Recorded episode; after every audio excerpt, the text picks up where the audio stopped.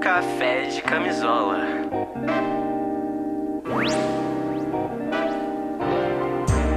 O podcast do fim do mundo. Café de camisola.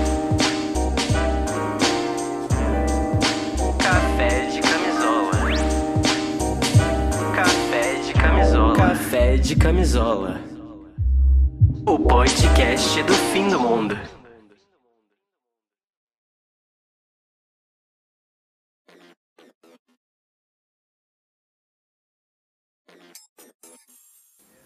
Incel, abreviação para involuntariamente celibatário. Esses homens, esses jovens, acreditam que são oprimidos pela sociedade e que esta os impede de terem relações sexuais. Uma classe de homens que surgiu na internet pelo véu do anonimato, onde sentem a liberdade de expressar sua ideologia de vida com outros que compartilham da mesma. Uma ideologia em céu é envolta por racismo, misoginia, um humor negro que às vezes bate na porta do neofascismo. E é claro, antes que seja tarde, preciso deixar claro que esses jovens são da alt-right norte-americana, os precursores desse discurso. A extrema-direita tem o seu nicho entre os jovens da internet. E hoje eu trago para vocês informações e uma breve discussão de como, por que e em que circunstância surgem os incels. Vamos lá.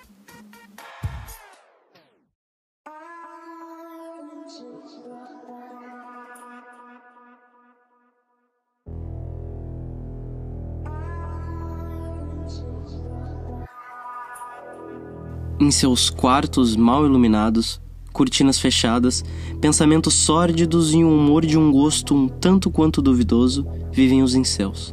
Claro, sem generalizar, mas a grande maioria é assim mesmo.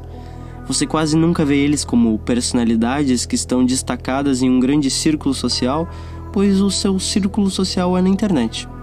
Porém, em lugares onde você provavelmente não frequenta e se conhecesse, não frequentaria o seu principal nicho na internet é o 4chan. E agora você vai aprender um pouquinho sobre esse grotesco lugar da nossa querida interweb.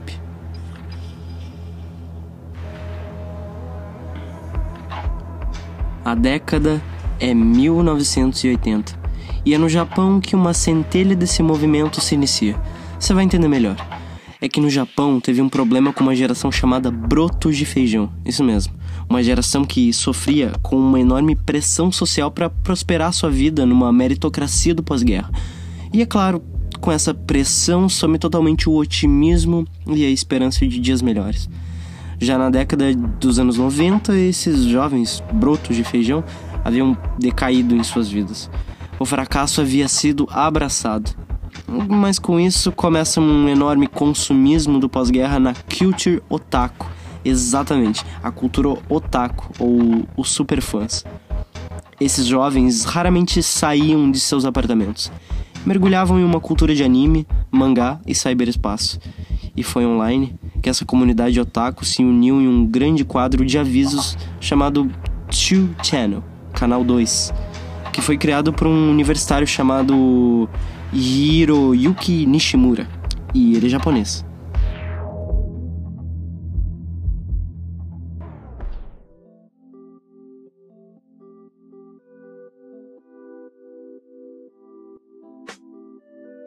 Foi em 2003 que um garoto de Westchester, Nova York, chamado Christopher Paul, teve a ideia de criar um conselho parecido com, com o Channel, sabe?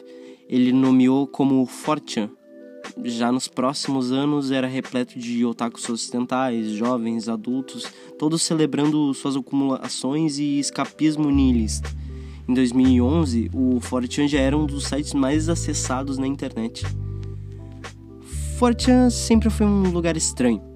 E um dia você podia ver um fotosset de um homem que viveu com milhares de bonecas sexuais, e no outro dia um emaranhado de piadas sobre bolo. É random pra caralho.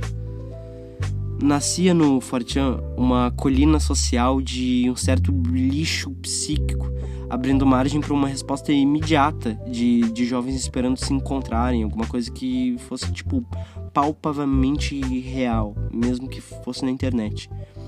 À medida que o site ganhou popularidade, mais pessoas foram aprendendo a sua linguagem e suas culturas únicas. O vômito escatológico de memes escondia algo ainda mais surpreendente.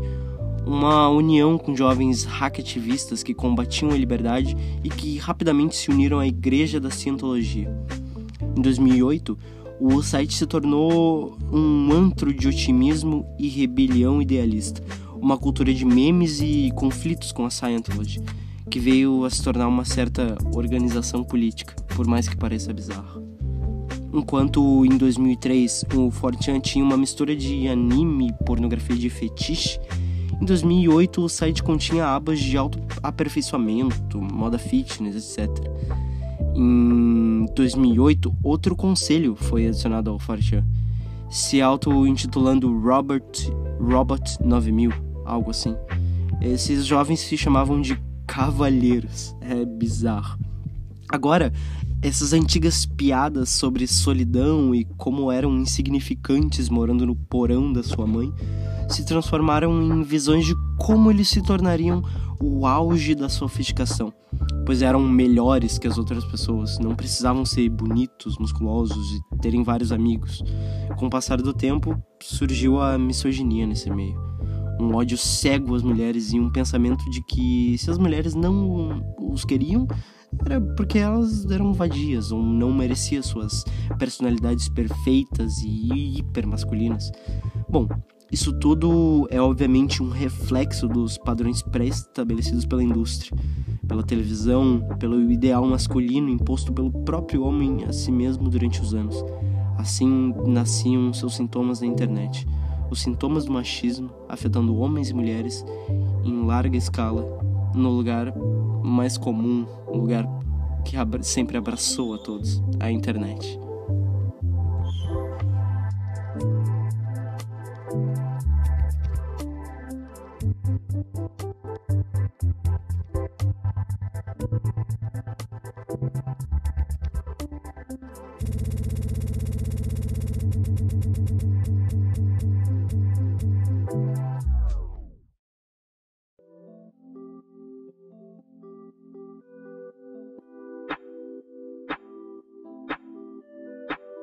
Avançando para 2012, os membros mais proeminentes do movimento político anônimo haviam sido caçados e presos pelo FBI. Todo o otimismo de 2008 havia então se dissolvido. O Forchan sumiu assim num piscar de olhos. Alguns amadureceram, outros se deslocaram para lugares anônimos na internet para continuarem celebrando sua cultura de viverem para sempre sozinhos.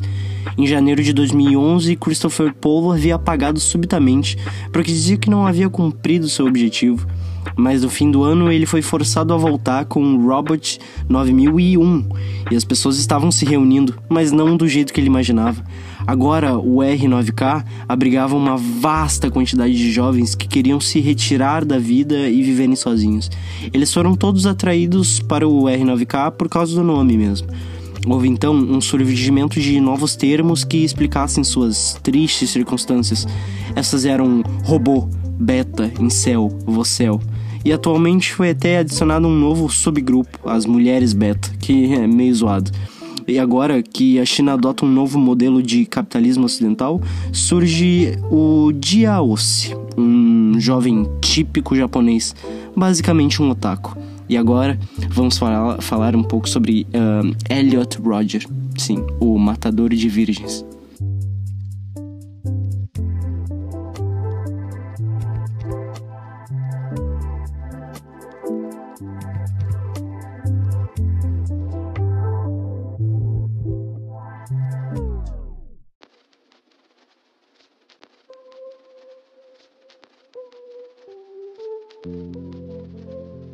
Elliot Roger, conhecido como o Matador de Virgens, tinha 22 anos quando matou seis pessoas na cidade de Isla Vista, na Califórnia. Ele mesmo se descrevia como um cavalheiro sofisticado e educado. Elliot, depois de esfaquear até a morte três pessoas no seu apartamento, saiu pra rua atirando e fazendo assim mais três vítimas. Roger cometeu suicídio logo em seguida.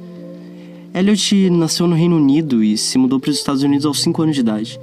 Então viveu em Calabasas e em Woodland Hills, até ingressar na faculdade e se mudar para a cidade de Isla Vista.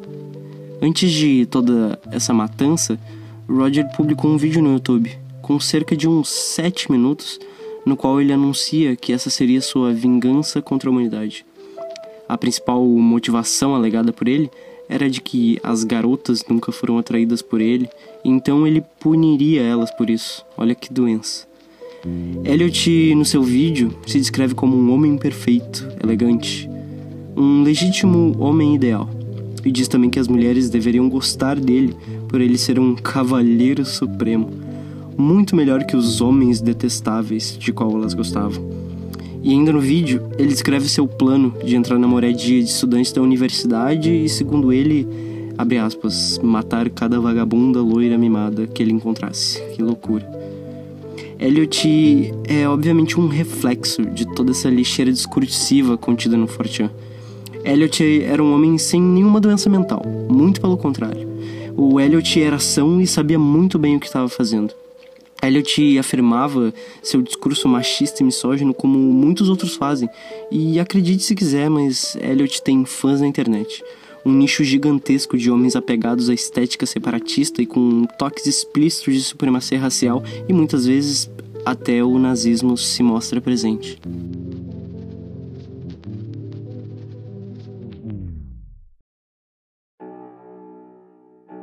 O Manifesto de Roger é muito desconfortável de se ler. Alguns dos sentimentos dele não estão muito separados dos pensamentos que muitos caras estranhos têm. O diálogo escrachado e perturbador por personagens nerds de American Pie, filme que normaliza uma ideia barata de desespero pela própria virgindade. Se você remover a melodramaturgia dessas declarações, elas são reflexões bastante comuns que poderiam ter surgido de qualquer masturbador infeliz. Não fazer sexo é o que moldará o próprio fundamento da juventude infeliz de homens que enxergam o mundo à sua volta como oferta e demanda, e ao mesmo tempo expondo a fragilidade desse sentimento sexista que é exaltado em todo lugar, seja na televisão, na internet ou até em um outdoor. Eu não sei vocês, mas eu vejo o machismo como uma doença social pouco explorada e que deve ser combatida. O sexo é visto como algo muito mais importante do que qualquer atividade que você faz vestido, é claro. A religião, cultura pop, escolas e outras figuras de autoridade tendem a ensinar as mesmas lições sobre. Logo é dito que meninas que fazem sexo demais ou usam tal roupa considerada, considerada errada são vadias, e os meninos não são homens de verdade até perderem a virgindade. As religiões costumam atribuir essa importância moral e espiritual ao local onde o pênis vai, mas o mundo secular também fica louco sobre o assunto. Basta pensar nos filmes para adolescentes, onde os personagens passam mais de 90 minutos em pânico com sua virgindade, ou até comédias românticas, talvez, que relacionam os magníficos relacionamentos sexuais monogâmicos com, com sei lá, amor, felicidade e, e estabilidade o programa de TV também, que dizem mostrar que o que as mulheres gostam, ou o que os homens gostam, ou como se vestir, como fazer aquilo, como conquistar uma garota em 5 minutos. Essas subtramas centradas em torno de dois personagens que vão determinar todo o pensamento de uma juventude confusa. E isso, obviamente, significa que eles são almas gêmeas que se encontrarão e vão ser felizes para sempre em seu futuro, de braços dados no final da série ou do filme como se a vida fosse isso mesmo. A realidade, obviamente, não é assim. Começamos e terminamos ao nascer e ao morrer. Não existem finais felizes nem relações perfeitas. O que existem são relações saudáveis, onde os dois sabem disso. Corpos são diferentes, pensamentos são diferentes. Vidas não são iguais umas às outras. E o final feliz, bom, fica só no conto de fadas.